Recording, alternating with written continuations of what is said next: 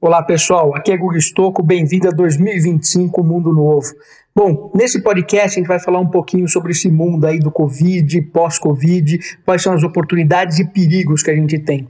Então esse podcast tá aí, foi feito junto com uma live, junto com o Alan Martins, né, que vocês vão gostar bastante, tem várias perguntas legais, então vamos lá. Obrigado pessoal. Não, isso é verdade. E, e, quando a gente fala, por exemplo, a gente vai fazer uma mentoria com um profissional, você fala assim, mas essa reunião precisa?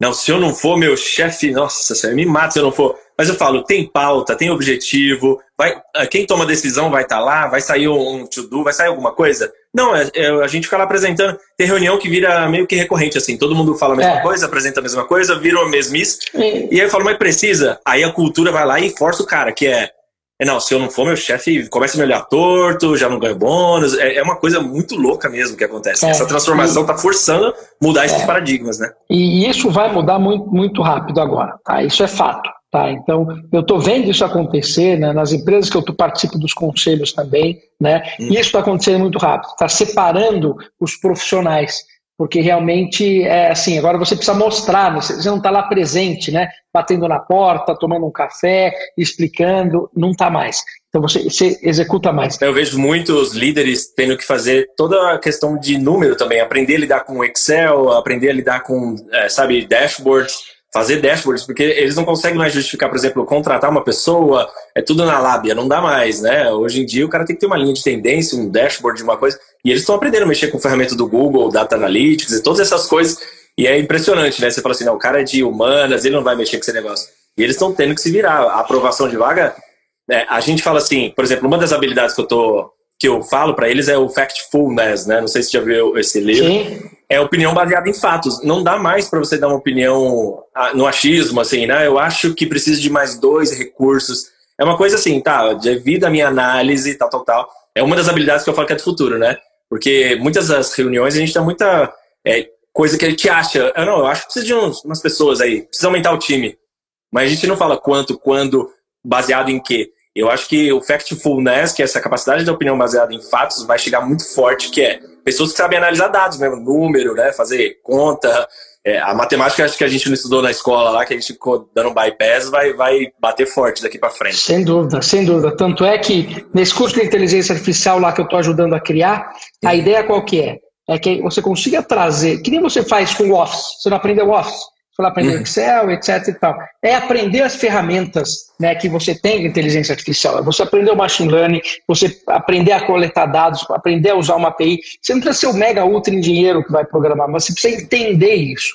Porque isso vai te ajudar muito na, na sua vida. Então, pô, vou dar um exemplo que está até discutindo hoje. Sou um jornalista. Tá? Uhum. Então, conheço as ferramentas lá de machine learning, por exemplo. O que, que eu vou fazer? Então, eu vou construir, por exemplo, um crawler que vai buscar todas as notícias das fontes principais que eu acompanho, vai pegar todas essas informações, vai analisar essas informações e vai me dar um sentimento do que está acontecendo. Então, quando eu acordo e já vejo isso, eu já vejo um sentimento do que está acontecendo. Foi analisado lá duas mil fontes de notícias, eu vejo o que é mais popular, o que está tendo, e aí eu começo a fazer o meu trabalho. Olha que interessante. Esse jornalista ele passa a ter o quê? Ele passa a ter uma vantagem competitiva maior do que o outro. Né?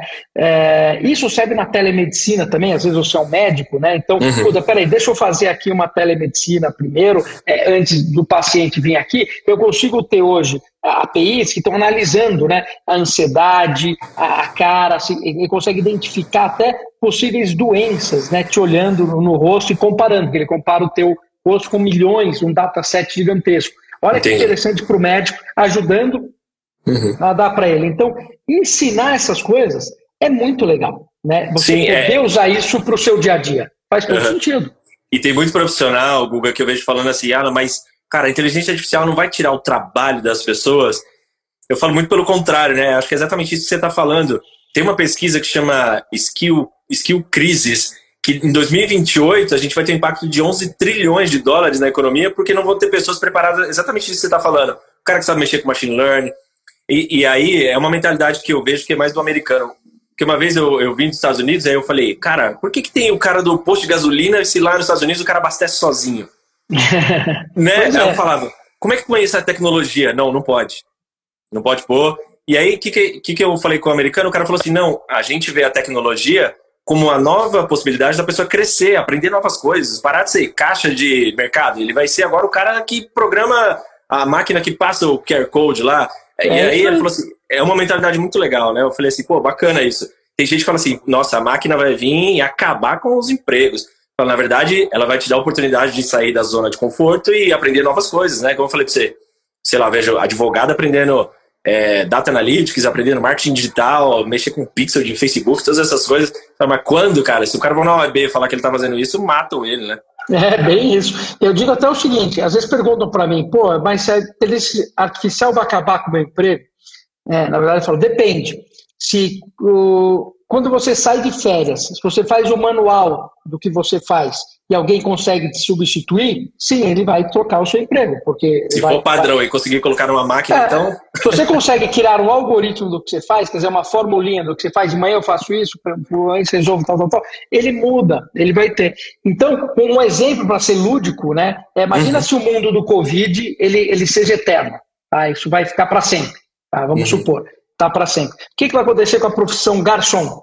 Complicou. Então significa que o garçom não vai ter mais emprego, vai morrer de fome, vai precisar dar um salário único para ele, o governo dá um salário para ele? Não. Significa que o garçom vai ter que aprender outra coisa. Ele vai ter que aprender, por exemplo, a cozinhar. Né? Ele vai, vai cozinhar. Ele vai aprender uhum. a, a, a, a, dirigir moto, vai ter que pilotar moto para poder fazer entrega. Então, muda. Não é que assim, o emprego garçom deixa de existir, e passa-se a ter uma demanda muito maior para quem sabe dirigir moto, para quem sabe fazer novas embalagens, para quem sabe fazer marketing digital, para quem sabe né, é, cozinhar e para quem sabe uma série de outras coisas. Então, Sim. a inteligência artificial, quando ela entra, ela substitui, é muito o que você falou, ela substitui uhum. alguns empregos. Se o seu emprego vai ser substituído e você não sabe né, para onde você vai, significa que você não está fazendo lifelong learning. Significa que você estudou e parou. Né? Então hoje Boa. esse é o maior problema que você pode ter. Você não uhum. pode parar. O mundo é vivo, né? Está extremamente dinâmico, como você mesmo disse do VUCA, né? Então uhum. você tem que fazer o quê? Você tem que acompanhar tudo isso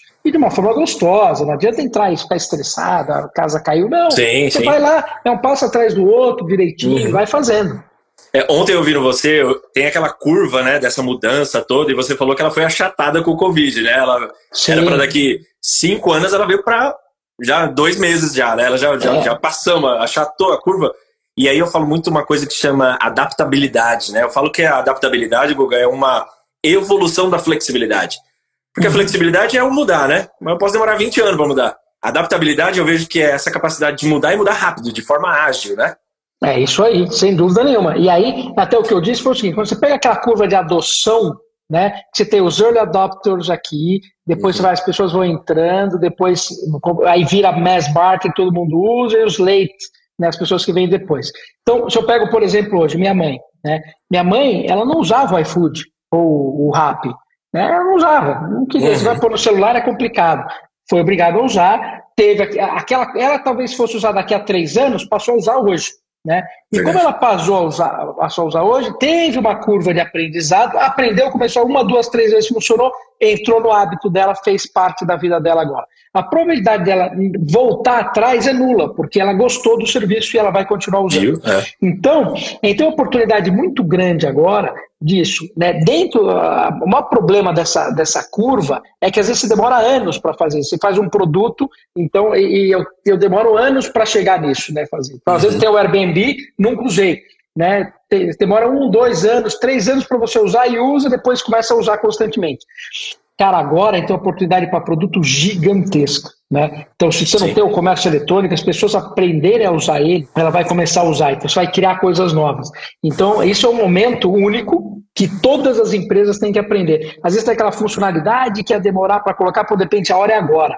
Né? Antecipar. um bom problema, se antecipa, e aí tem que criar o que chama assim de habit forming product. Né? Você tem que criar o hábito em cima daquela funcionalidade, em cima daquele produto. E criar muito rápido, porque agora as pessoas estão querendo fazer isso, né? Uhum. Então, sei lá, por exemplo, quando você vai num hotel, você sempre costuma fazer lá o check-in, o check-out, fica na fila, espera. Puta, a hora de colocar no telefone. Não, fiz, não fiz, coloquei, não coloquei, entra uhum. tudo isso. E uma coisa legal que você falou do mundo VUCA, né, que eu estou usando, o mundo VUCA é aquele mundo que traz aquela loucura. Né? A gente precisa, em cima daquela loucura, encontrar a luz né, dessa coisa toda. Então, uhum. eu gosto até de fazer uma brincadeira, né? Que o V de volatilidade né, tem que mudar para o V de visão. Então, além daquela volatilidade. Boa, toda, é a roda inversa do VUCA, é, né? Com, exato, é a, é a visão. Então, eu estou vendo a visão onde é que eu vou caminhar. Dentro da incerteza, você tem o quê? Você tem o understanding, você tem, não, o entendimento. Então, dentro daquela coisa, todo você encontrar aquela visão, você tem que entender aquilo. Dentro da complexidade, você tem que trazer a claridade, tem que ficar claro do que está acontecendo. E dentro da ambiguidade, você tem que trazer o quê? A agilidade. Então, Boa. cara, você entendeu, encontrou, você age. Então, o que acontece? No meio desse turbilhão de coisas acontecendo em todos os lados, você precisa trazer a luz. O que, que vai te ajudar a trazer isso? O lifelong learning é uma delas. Você passando a entender as tecnologias, os modelos de negócio, entendendo as coisas, fala: opa, já sei o que está acontecendo. Então, encontrei um caminho né, uhum. interessante para isso. Então, você tem que estar tá aprendendo constantemente em cima desse negócio. Você Sim. precisa ser ágil, e para ser ágil, você tem que mudar muita coisa, às vezes tem que mudar tudo que você aprendeu. Né? Tua empresa é que a gente está falando da adaptabilidade, né? É, assim, você tem que ser ágil. Exato. Então, isso tem que acontecer. Então, peraí, não, tudo bem, nunca fiz assim, não funcionou, agora vai funcionar. Então, vamos fazer dessa forma. Né, e, que funcione. Então, gente está nesse momento justamente de encontrar, no meio dessa loucura toda, né? Uhum. É, quais são os caminhos. E quem encontrar esses caminhos vai se dar muito bem. Tá? Porque, Sim, é, assim, é uma janela de oportunidade gigante. Né? Exato. Né? A janela de oportunidade, você encontra o oceano azul no meio dessa loucura toda. E você bebe água limpa. Sim. Não, e, e falando desses comportamentos, né? A gente faz um paralelo, eu falo das pessoas, eu sei das empresas. É, você falou ontem também de uma coisa multidisciplinaridade, né? Pra, nas empresas, as pessoas montam ali as equipes com várias disciplinas mas eu falo para os profissionais também que ele tem que ter multidisciplinaridade, que é até na forma de comunicar, né? Eu, eu hoje eu vejo o programador falando com o presidente da empresa. Então, assim, até na maneira de falar, você tem que se adequar à maneira de falar, tipo de habilidade, tipo de comunicação. Isso também é multidisciplinaridade, né? A própria pessoa precisa ser multidisciplinar. Porque às vezes ela está falando com o time dela, que era o padrão do passado. Né? Ah, eu falo só com a minha equipe. Hoje não, né? Você vê o cara do comercial falando com o cara do desenvolvimento, o cara do desenvolvimento falando com o CEO, o CEO falando. E aí a pessoa tem que ter essa multidisciplinaridade, que é várias formas de falar, várias formas de se adaptar, conhecer de, tudo um pouquinho também, né? É, como que você vê isso, essa multidisciplinaridade para times, para equipes? O que, que você acha disso? Sem dúvida. Show. Guga, e cara, eu falei aqui de antifrágil também, é uma coisa que eu falo para as pessoas, né? É, antifragilidade é uma habilidade também das pessoas. Você fala muito das empresas, né? Que tem uma empresa antifrágil, que ela não pode depender de uma coisa, só de um único negócio e tal. Mas eu falo que pessoas precisam ser antifrágil também, né? Eu falo, eu falo muito que a antifragilidade ela é a evolução da, da resiliência. Ser resiliente seria voltar ao estado normal, né? Ah, eu caí e levantei. Eu acho que a antifragilidade é, cara, como é que eu evoluo com essa queda, né? Como é que eu ultrapasso essa linha? Como é que eu passo dela, né? é, mesmo com a queda, como é que eu aprendo com isso? Eu, eu falo para os profissionais isso, né? Eu falo, é, você ser antifrágil é mais que ser resiliente, mais do que, putz, tive uma queda e como é que eu volto? É assim, cara, o que, que eu aprendi com isso? O que, que tem de bom nisso? E, e passar essa linha da, da resiliência, né? Nas empresas, como você vê isso? Como é que é uma empresa Cara, eu, eu, isso é muito legal. Você falar de antifragilidade no mundo, nesse mundo novo, Covid, isso começa a ser muito importante. Então, quem, quem, quem já usou é, muito de antifrágil né, e aplicou antifragilidade está se dando bem agora. Né? Então, vamos, vamos, dar até um exemplo para quem não conhece direito o que é o antifrágil. Uhum. Eu tenho, por exemplo, uma rua cheia de restaurantes. A rua é antifrágil, porque se um restaurante quebra, um, dois ou três restaurantes quebram, a rua continua sendo a rua de restaurantes. O restaurante é frágil, porque se o restaurante quebra, ele quebrou. Né? Então a Entendi. rua é antifrágil, o restaurante é frágil. Tá? Então, Boa. quando a gente pensa numa eh, nas empresas, né? Então, o que é uma empresa antifrágil? É uma empresa que ela não. Por exemplo, o que aconteceu agora? Ah, eu dependo de um fluxo de caixa de três meses. Se eu não uhum. tenho um fluxo de caixa de três meses, eu quebro. Né? O que está todo mundo falando. As empresas são frágeis. Aquela empresa antifrágil não depende disso. Normalmente, empresas que pensam a longo prazo, elas são antifrágeis, tá? porque elas estão acostumadas a vai cair, vai subir, quer dizer, eu mantenho o fluxo de caixa, eu tenho outras fontes de receita em locais diferentes, uhum. em formatos diferentes, então ela consegue se encaixar. Se você pensar hoje num, num profissional, um profissional antifrágil, o que, que é? Pô, profissional multidisciplinar. Né? Então, poxa, eu conheço bem biologia, eu conheço matemática, eu conheço história, né? você conhece tudo isso. Então você é um, você acaba virando um cara antifrágil. Então, se você é um advogado, mas que conhece também tecnologia, você teve uma crise no direito, pô, mas você vai poder ajudar uma empresa de tecnologia a criar uma solução para advogado. Né? Então, você vai poder criar outras coisas. Então, uhum. ser como profissional antifrágil é você poder navegar em diferentes áreas, né? E você Show. ser considerado nessas diferentes áreas. Então uhum. o cara pode chamar para o marketing, mas pode chamar para CEO, mas pode chamar para vendas, mas pode chamar para produto. Se você tem esses skills todos, pô, você é um cara antifrágil.